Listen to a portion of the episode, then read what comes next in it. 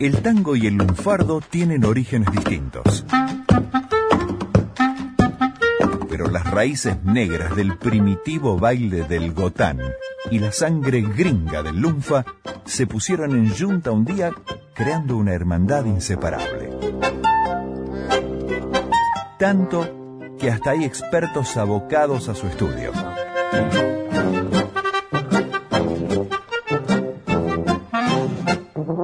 Por eso, y para que no te chamullen de grupo, los miembros de la Academia Porteña del Lunfardo llegan a la 2x4 y te baten la justa.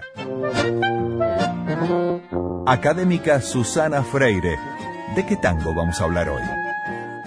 Mano a mano con Carlos Casillas. Mirá cómo te anuncio, ¿eh? Sí, y, y estamos mano a mano aparte para, para charlar de tango. Buen día, Susana, Buen y buen día. día a los oyentes de, de esta querida radio que, empuja el lunfardo.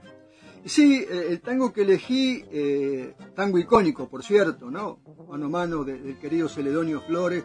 Y en realidad voy a intentar, ¿no? Darle un abordaje distinto, no tanto las, palabras lunfa, porque este tango ya ha sido analizado en esta sección de micros, eh, sino que referimos un poquito a, la- a las curiosidades. este tango es de 1920. Y en realidad, siempre, como en la obra de Celedonio, tenemos que hablar de este poema musicalizado.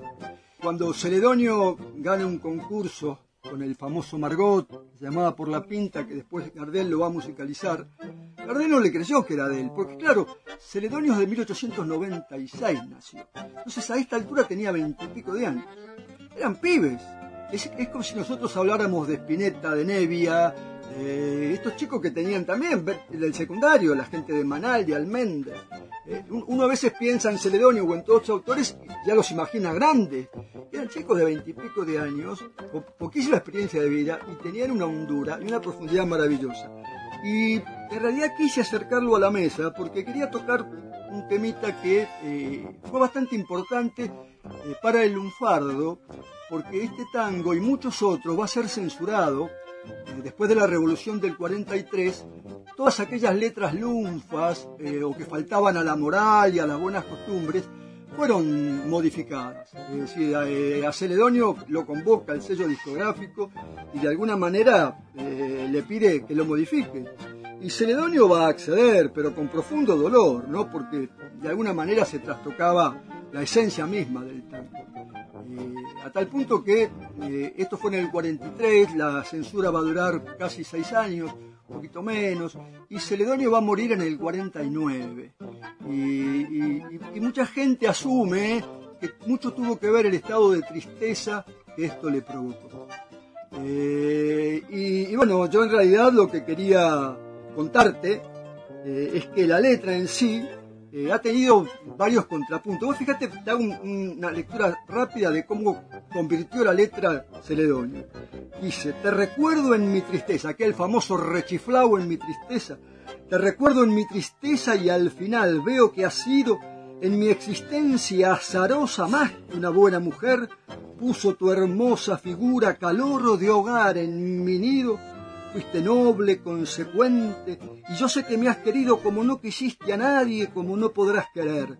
Se cruzaron nuestras vidas, tu bondad y mi bohemia, mi romántica bohemia veinteañera y pertinaz, y pusiste la dulzura de tu amor que todo premia en mi vida que llevaba mi rebelde neurasteña, de quien vive de sus sueños, de sus sueños nada más.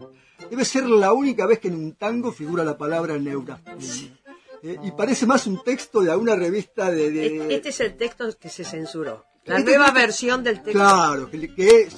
Claro, evidentemente Celedonio, supongo yo, tendría que vivir, vivía de esto. Entonces, ¿era esto o no pasarle más sus tangos? Y, y estamos a 20 años.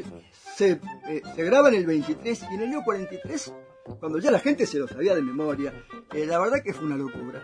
¿Cuál vamos a escuchar? Vamos a escuchar una versión bastante particular, porque estamos acostumbrados a los clásicos. Julio Sosa, Gata Varela, en fin. Vamos a hacer una versión, en realidad, de una cantante que no es tal, es más, es más actriz de cine. Cristina Vanegas, en una versión bastante original, con la guitarra del querido Ubaldo de Lío.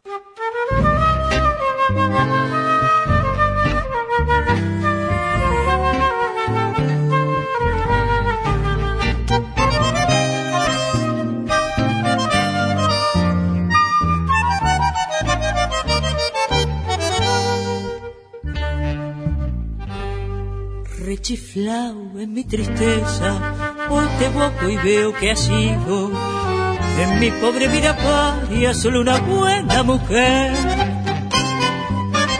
Tu presencia de bacana puso calor en mi nido, fuiste buena consecuente y yo sé que me has querido, como no quisiste a nadie, como no podrás querer. Serio el juego de remalle cuando vos pobre percanta gambeteabas la pobreza en la casa de pensión.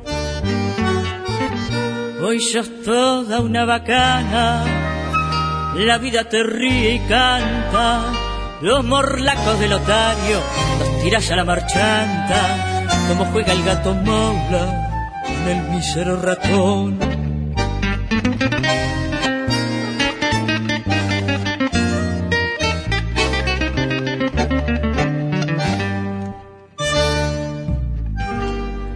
Tienes el mate lleno de infelices ilusiones.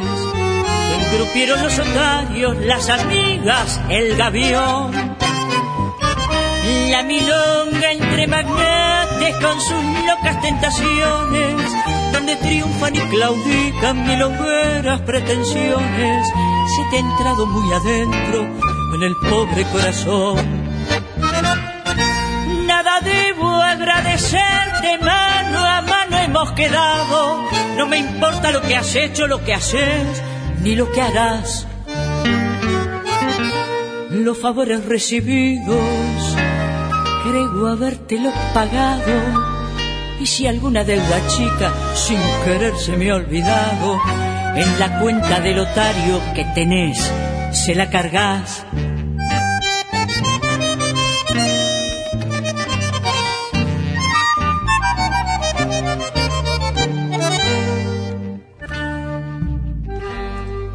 Mientras tanto que tus triunfos, pobres triunfos pasajeros, sean una larga fila de riquezas y placer. Que el bacán que te acamala tenga pesos duraderos, que te abracen las paradas con cafillos milongueros y que digan los muchachos, es una buena mujer. Y mañana cuando seas descolgado mueble viejo y no tengas esperanzas en el pobre corazón, si precisas una ayuda,